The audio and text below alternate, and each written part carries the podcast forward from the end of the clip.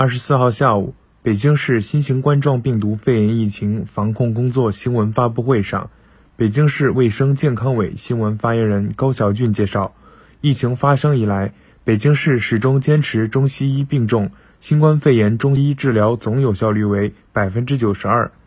北京市卫生健康委新闻发言人高晓俊介绍道：“疫情发生以来，全市始终坚持中西并重。”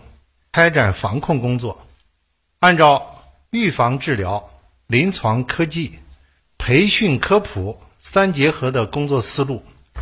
多线作战，全力开展中医药防控工作。截止到二月二十二日，